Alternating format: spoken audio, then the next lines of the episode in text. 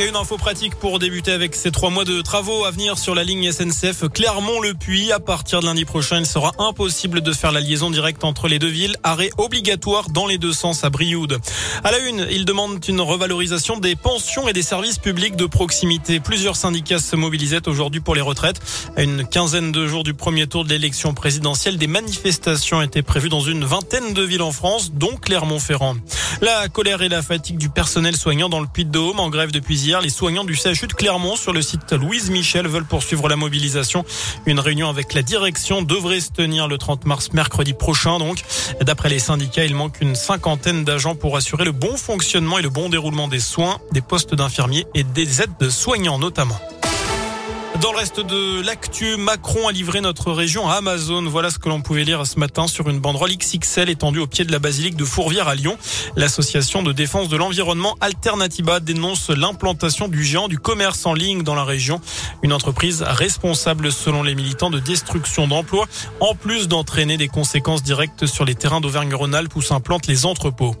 Faut-il rendre à nouveau le masque obligatoire en intérieur? C'est la question du jour sur radioscoop.com et vous êtes une majorité à dire que oui pour le moment.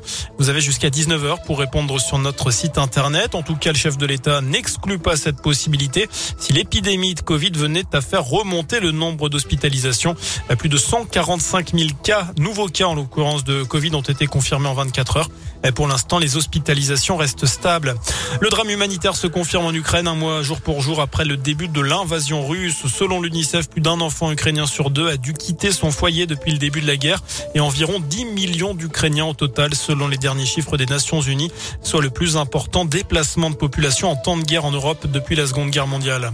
Ce jeudi marque euh, ce marathon diplomatique, sommet de l'OTAN, de l'Union européenne et du G7 en présence de Joe Biden, le président américain qui est arrivé en Europe hier.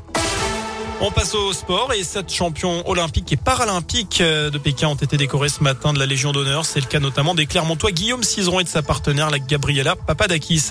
En foot, qui seront les derniers qualifiés pour la Coupe du Monde au Qatar? Les premiers matchs des barrages se disputent ce soir avec notamment un choc entre le Portugal et la Turquie à partir de 20h45.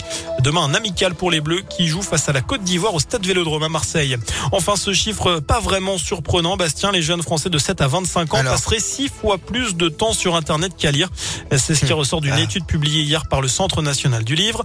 Les sondés déclarent lire des livres 3 heures et 14 minutes par semaine et passer 2h50 par jour, soit 19h50 par semaine sur Internet. Alors forcément, ce rapport change en fonction des âges. Chez les étudiants, c'est pire, c'est 8 fois plus, 8 fois plus. Donc voyez bah un petit peu euh, ces stats qui font presque peur.